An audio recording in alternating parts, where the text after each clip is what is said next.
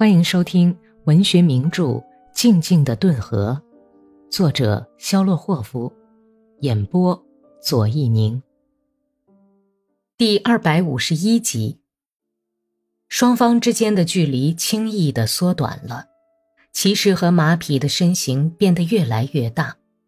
双方骑阵之间的一小块遍地衰草，还留有残雪的乡村公共牧场，完全被马蹄吞没了。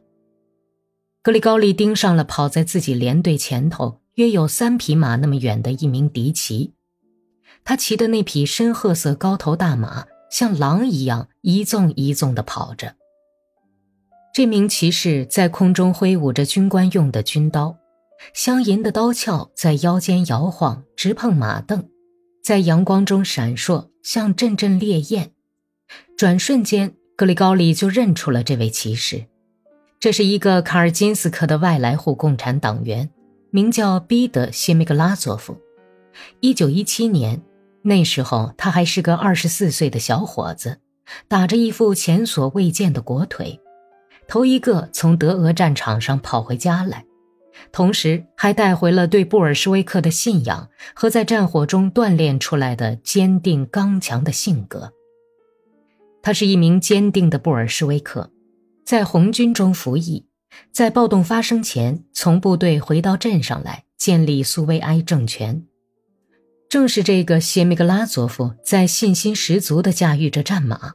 姿势优美地挥舞着在搜查时缴获来的专为检阅用的军官马刀。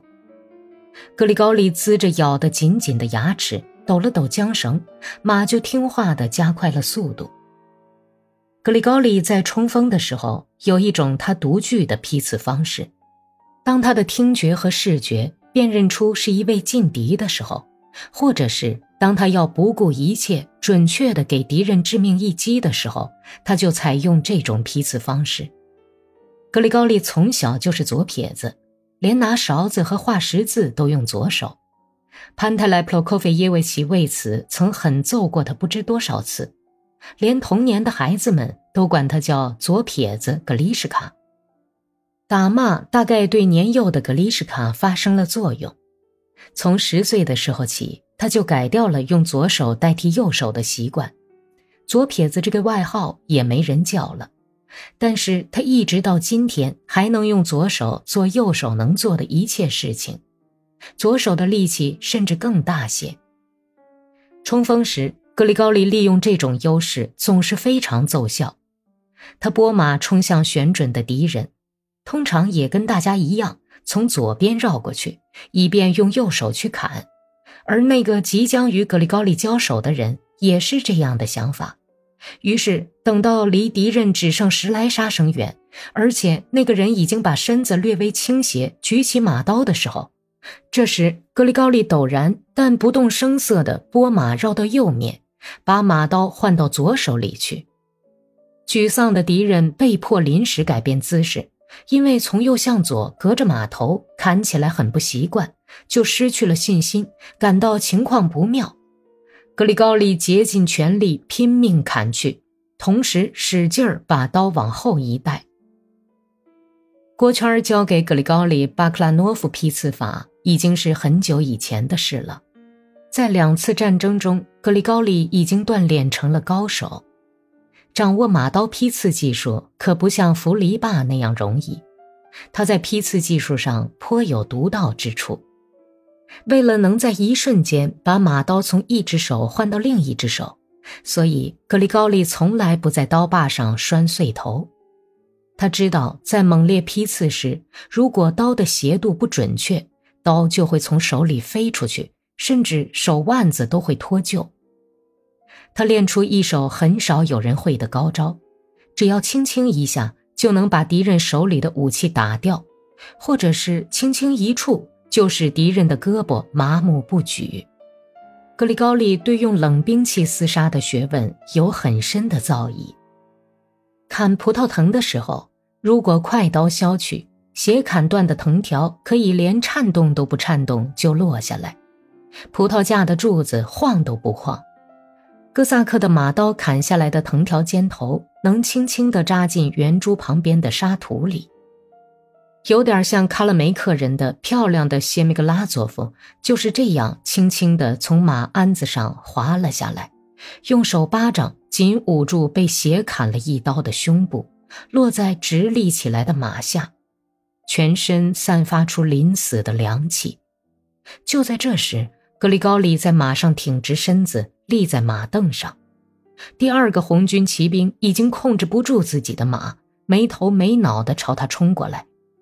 格里高利隔着高扬起、流着汗沫的马头，还看不到那个骑兵，但能看见马刀和弯曲的斜背和乌亮的刀刃。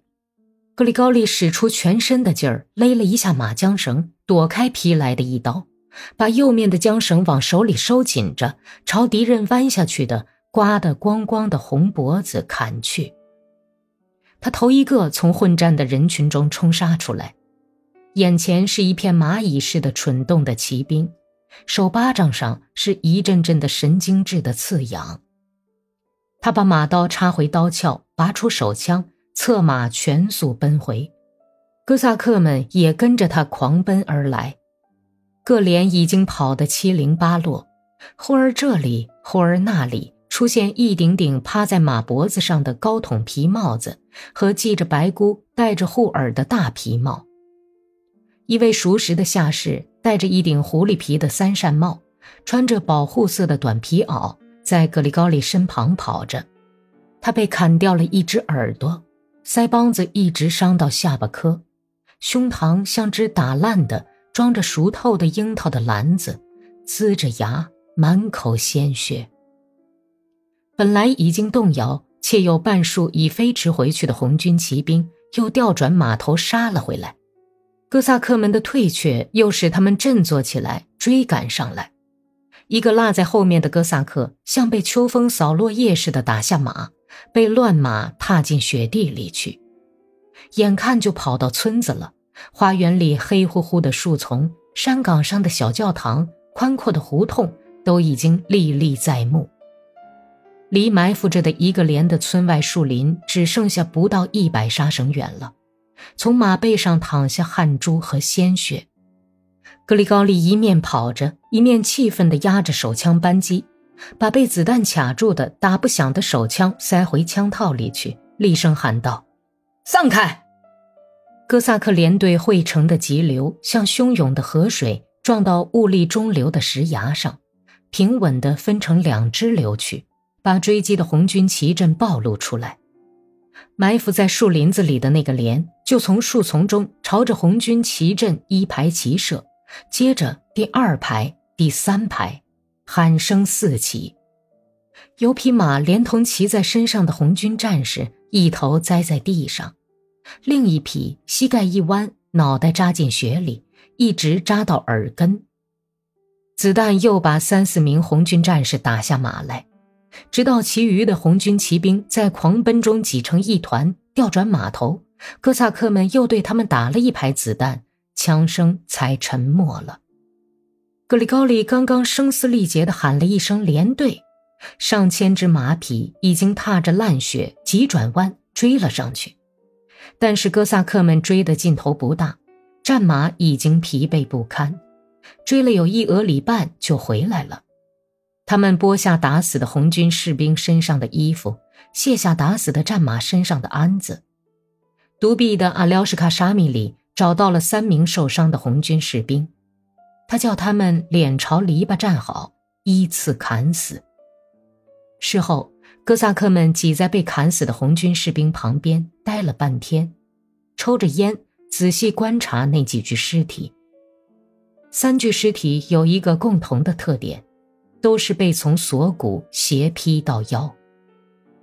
看呐，我把他们三个变成六个了。阿廖什卡眨着眼睛，抖动着脸颊，吹嘘说：“大家都奴颜婢膝的请他抽烟，都带着明显的尊敬表情看着阿廖什卡那不大的，也不过像葫芦瓜那么大的拳头，看着他那把棉袄撑得鼓鼓囊囊的大胸脯。”披上军大衣、大汗淋漓的战马站在篱笆旁边打哆嗦，哥萨克们在紧马督带。胡同里，大家在井边排队打水，很多人牵着疲惫不堪、拖着腿走的战马在遛。格里高利带着普罗霍尔和另外五个哥萨克走在前头，他好像从眼睛上摘下了眼罩似的，又跟冲锋之前一样，他又看见了普照大地、融化着草堆边的残雪的太阳，听见了遍村都是春天麻雀的喳喳叫声，闻到了一阵阵的已经飘到门口淡淡的春天气息。生命重又回到他身上来了。并没有因为不久前的流血显得黯淡衰微，反而由于可怜虚幻的喜悦，显得更富于诱惑力了。在已经融化了的黑土地上，残雪总是显得更诱人、更明亮。